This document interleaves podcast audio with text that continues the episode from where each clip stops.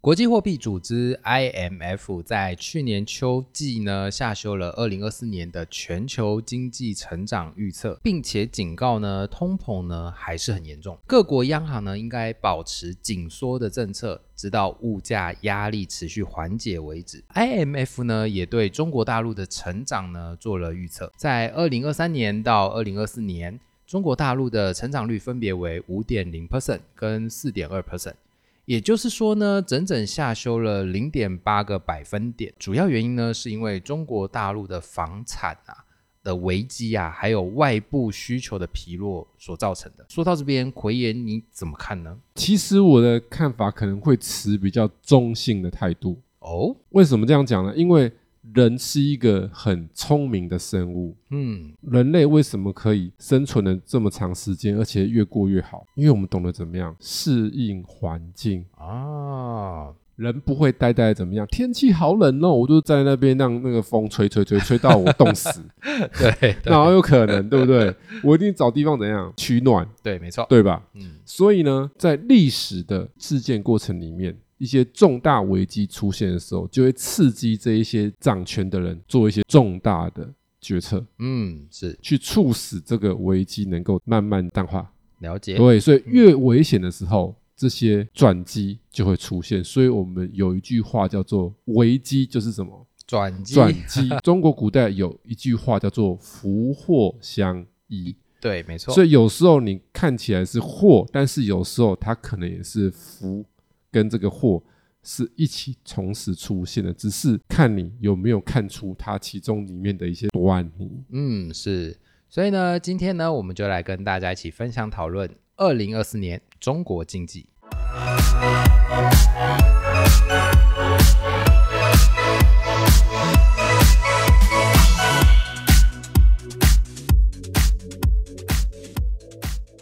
欢迎收听股市爆爆 Podcast，为你带来最劲爆的股市新闻。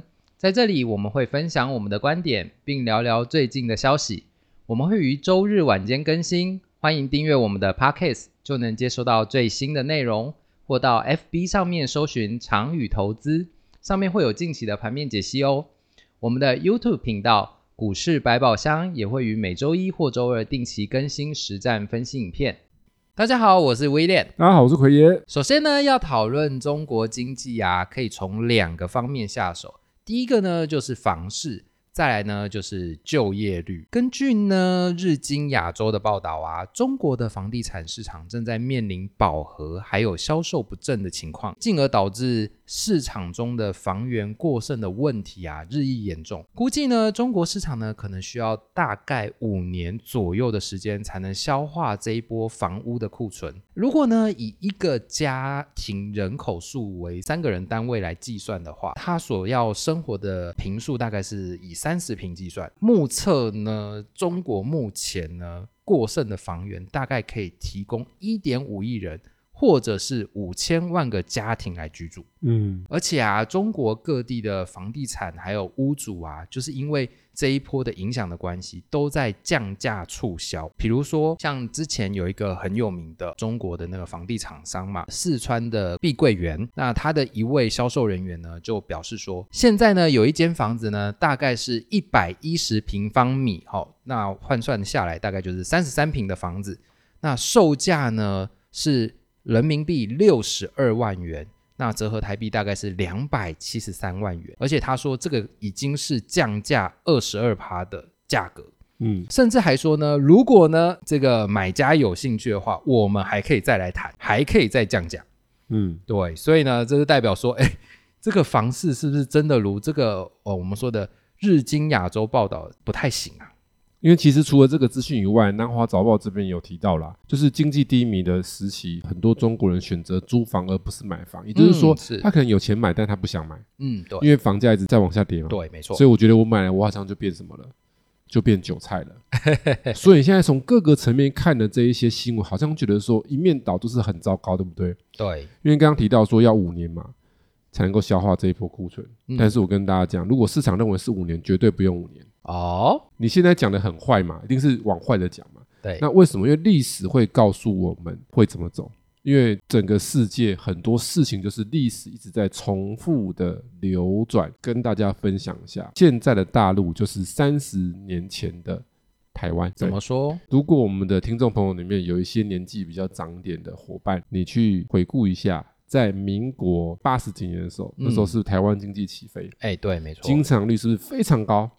然后所以那时候房价怎么样？狂涨啊！嗯对，没错，涨得非常快啊，所以那时候是不是很多建商也赚了很多钱，然后拼命盖、拼命盖、拼命盖，到处盖、到处赚，然后那时候股市上万点，有没有？哎，是，所以什么哇，百花齐放，百业鼎盛，所以那时候台湾经济很好嘛。那你回想一下，这个不就很像是过去这十年的什么中国吗？哦，经济成长率很高啊，对，没错，房子，狂涨啊，嗯，那股市之前也不错啊，房市也很棒啊，对不对？经济很棒，很多公司这样赚很多钱啊。但是每一波景气经济的上升，总会有什么回落吗？高峰，啊，是的，就是波浪嘛。嗯，它到顶了一定会怎样下来，然后你上的越久，下来的力道就会越强。是，所以在台湾经济起飞的那个年代，那一波一下来的时候，股市崩盘了，房市也怎么样也崩了，崩盘了。嗯，倒了一大堆的建商。相信我讲的这一段，很多有一点年纪的同学应该心有戚戚焉， 对不对？所以我们可以去看一下，经历了那一段之后，后来这些建商有全部破产吗？没有啊，是不是还是很多存活下来哎，的？是的，所以从那之后到现在，你有听到建商破产的，好像很少哈、很少就是因为人会汲取什么教训，教训嘛。所以当这一波很惨了之后，它会有一个落地期，可能这几年就是落地期。我个人的看法应该是两到三年。 两到不三，用，到五年，嗯，它会有一个落地期。然后这落地期过了之后，它会有一个新的另外一个阶段的变化，但是到时候会怎么变化，现在看不准了因为那跟他们的官方有关系啦。因为其实现在会搞成这样，有一大部分的责任就是在习大大手上嘛。哦，对，因为他当时在疫情期间做出了错误的决策。哦，你是说跟解封有关系是不是？他们一开始一直封闭这个消息，对，他们没有有效的去封锁，该封锁没有封锁，然后不该封锁的时候呢，封 锁啊，，拼命封锁。哎，对，就是一开始该封锁的时候没有拼命封锁，它是封锁消息，实际的防疫行为并没有做得很好。但是后来全世界人家都已经认真的防疫了一年多，有没有？对，然后已经开始状况变好了，是然后开始反而怎么样？他开始会被清封，零。对，所以那些欧洲人、美国人觉得这是笑诶哦，清零没有这种事情。那时候欧美提出一个逻辑是什么？与病毒共 共存。存，嗯，是的，尤其他们是发源地呢，怎么清零？那时候习大大真的是什么？我被清零，嗯，对他认为他可以清零，所以有时候是这样，就是为什么一个人权力越大的时候就会变笨？视野变窄了，应该是说没有人可以给他意见，哦，是，所以古代有明君也有昏君，对不对？嗯，那明君有什么特征？广纳谏言嘛尤，其是旁边很厉害的宰相嘛。哎，是的，通常明君旁边有没有很厉害的宰相？有通常都有。通常昏会有，君就是怎样，宰相不行就昏君的，有没有？然后一堆被那个什么宦官怎样把弄朝政，对不哎对？宦官就是是这那个皇帝身边的亲密的人嘛，嗯每天跟他说三道四，说一些无为不为。明明宦官是不敢干预政治，结果他就这样子说三道四嘛，对不对？嗯，然后后来搞了一些那个明代还有什么，还有东厂西厂，有没有？哎，对，对，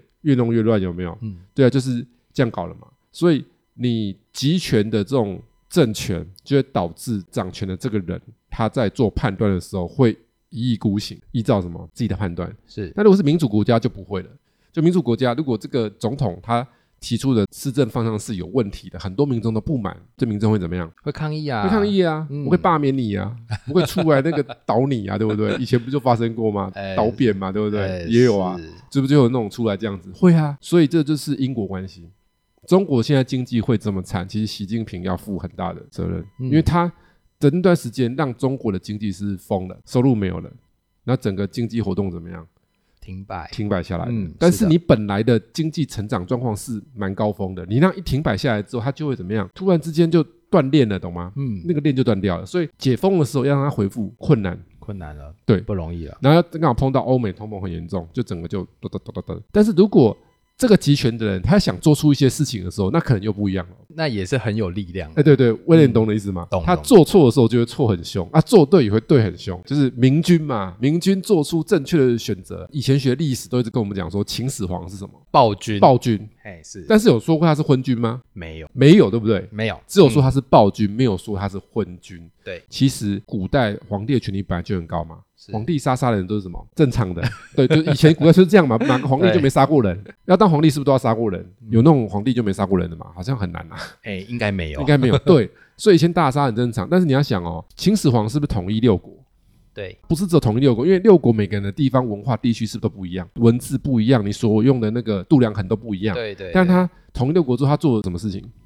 度量衡的统一，对，嗯然后为什么要焚书坑儒？要让他们的文化统一啦，呃因为书就是文化嘛，每个国家是每个国家文化，文化来源是不是跟书有关系？对对啊，跟书有关系啊。所以我为了统一这个秦国的文化，我当然不能让很多的文化同时怎么样并存，并存，所以我很难实施我的文化的宣扬啊。嗯啊，小碰啊，这样念什么？你在以前齐国的地方的人，还是念齐国的东西？你对在那个鲁国的地方的人，还是念降鲁国的东西？你对在赵那个国的地方，还是念赵国的东西？那我秦始皇不是在当塑胶？ 对啊，当塑胶，对 不对？对啊，他有他的什么未来的见解？他认为说，如果秦国要强大，就是他把这些怎样统一合起起来来，，然后他嗯修筑了什么？大家都知道吗？长城长城，你看到现在，各位，长城到底是不是一个很正确的政策？是啊，嗯其实中国古代一直以来就是汉族嘛，对，在掌权嘛，但一直会被什么其他民族其他民族是不是嗯一直侵扰？对什么契丹呐、蒙古？如果他当时没有修筑这个长城，后来那些当皇帝的会不会每天心惊胆战？你看那个古代的故事，永远都是什么啊？边疆那边怎样告急， 对有不好？你有修筑长城都会告急，你没有修筑长城呢、你每天都嘛在告急， 他每天都去你家敲门，是 你又没有门，有没有？我就每天都去你家花园走一走，这样子，来遛遛马什么的，有没有？蒙古人就去遛遛马这样子，对不对？四川那边的有没有？嘿去那个哦，去那边爬爬山，在四川都是山路嘛，对啊爬爬山，我去那边爬爬山。对啊，为什么讲这个？我跟大家分享一些资讯啊，就是说，其实最近这个有消息指出，蛮新的消息，二月十六号的资讯来跟大家分享一下国际焦点。嗯就是习近平拟扩大控制房地产市场。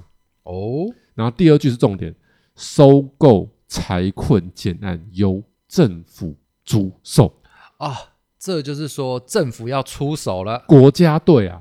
哎是的，这招是最厉害的哦、我跟大家讲，国家队做什么最厉害哦？反正台湾的历史故事我也懂很多，虽然奎爷年纪还没到那么大，我也是四十出头岁，但是我大概知道这个五六十岁以上的人的那种金融故事，因为我们要了解投资，要了解金融嘛。早期有很多什么实心案，这样你有没有听过？有有有，反正以前那种金融弊案啦、就是什么什么银行、什么什么保险公司被斗啊，最后都怎么解决？来政府，民间不行的时候，政府就会出来了，哎是因为政府不出来嘞，啊就就人真的完人了，人人民就会死伤惨重。是的， 对，那政府为了要什么？安抚民心，对对对对，政府需要什么？民意支持，不管是民主政府或是集权政府，就算它是集权政府，需不需要民意支持？也是需要啊，古代皇帝不是集权政府吗？嗯皇帝不需要人民支持的话，他也可以过得很好的话，那历史为什么有这么多故事？这人民把皇帝怎样哎推掉的、啊对因为人民里面也有一些达官显贵啊，对对皇帝的兄弟姐妹也是人民啊，对不对？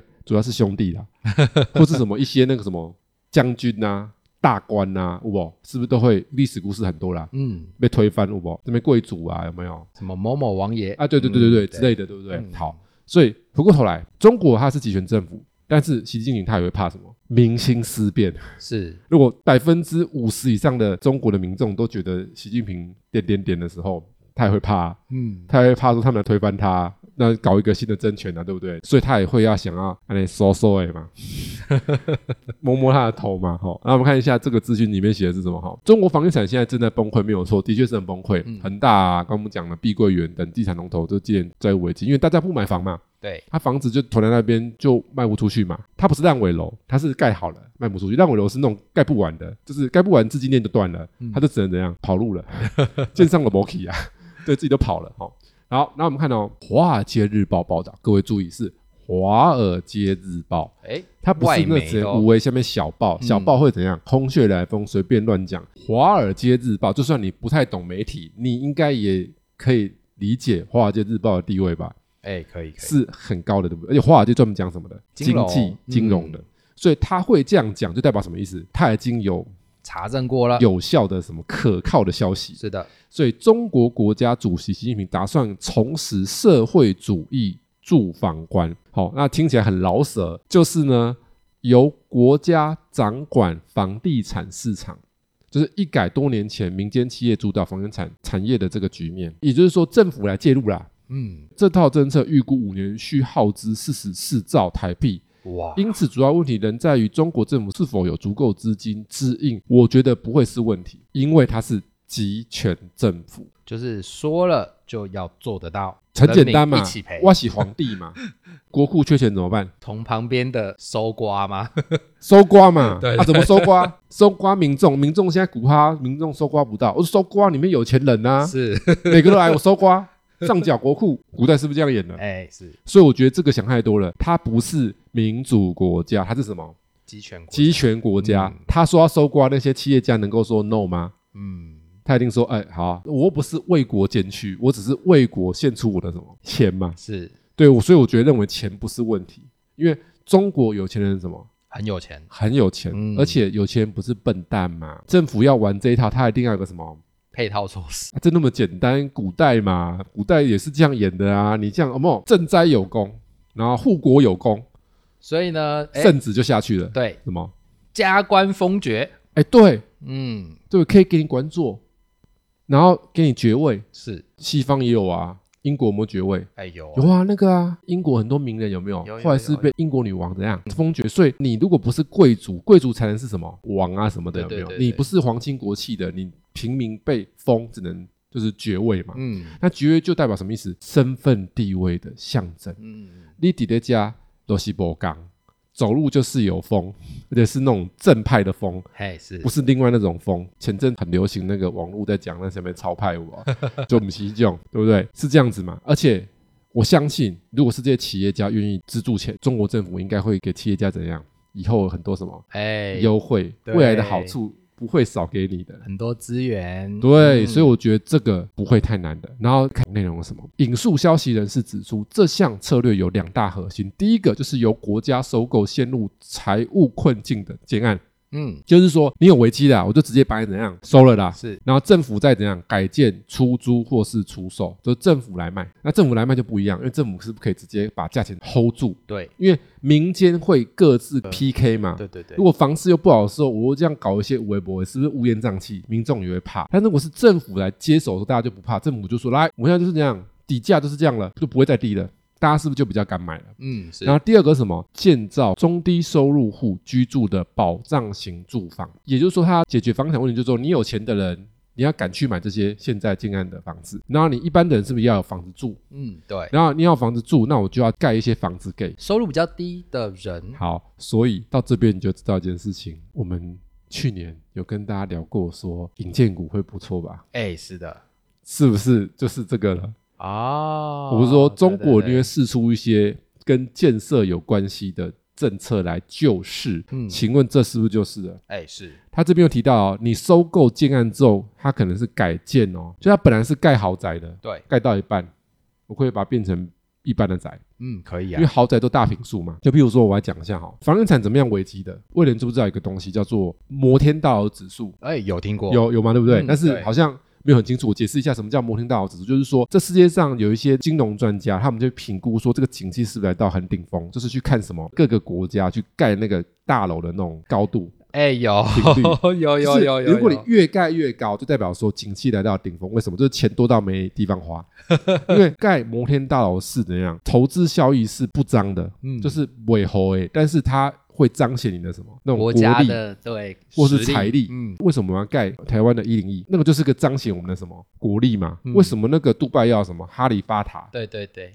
就是彰显他的那个很有钱嘛， 对不？呃是他盖那么高，啊，每年那个放烟火，大家都在那边看，那一样，对啊，我们一零一很多人在那边看烟火啊，对不对？那为什么美国以前那个帝国大厦嗯以前是高楼，那后来又被超越、超越、一直超越，是不是一样？就是当每一波景气来到顶峰的时候，就是会很多国家这些经济体，他们就会很想盖什么。高楼对，比较不符合经济效益 的是建筑物。好，那回过头来，那一个房地产景气来到顶峰的时候，会出现什么现象？就是会一直盖很多不符合实际需求的房子，啊了解就是不是一般人会买的房子很多，就是豪宅盖很多。中国大陆到后面是不是就 K 笑啊？哎是造镇盖一堆那种豪宅，还一栋栋的，有没有？一户一户的，有没有？现在上海啊、北京啊，很多豪宅都卖不出去，一户弄好几亿呢，人民币呢，嗯以，及台币呢。哦，台币好几亿怎么会贵？ 对不对？它是上海、北京嘛，对不对？这是对房价数一数二贵的啊！你如果看大陆有些视频，不是有在拍说那个建案有没有？他们叫小区嘛，有的那种别墅真的是吓死人欸的、那个他家里面有两栋啊，主栋跟副栋。嗯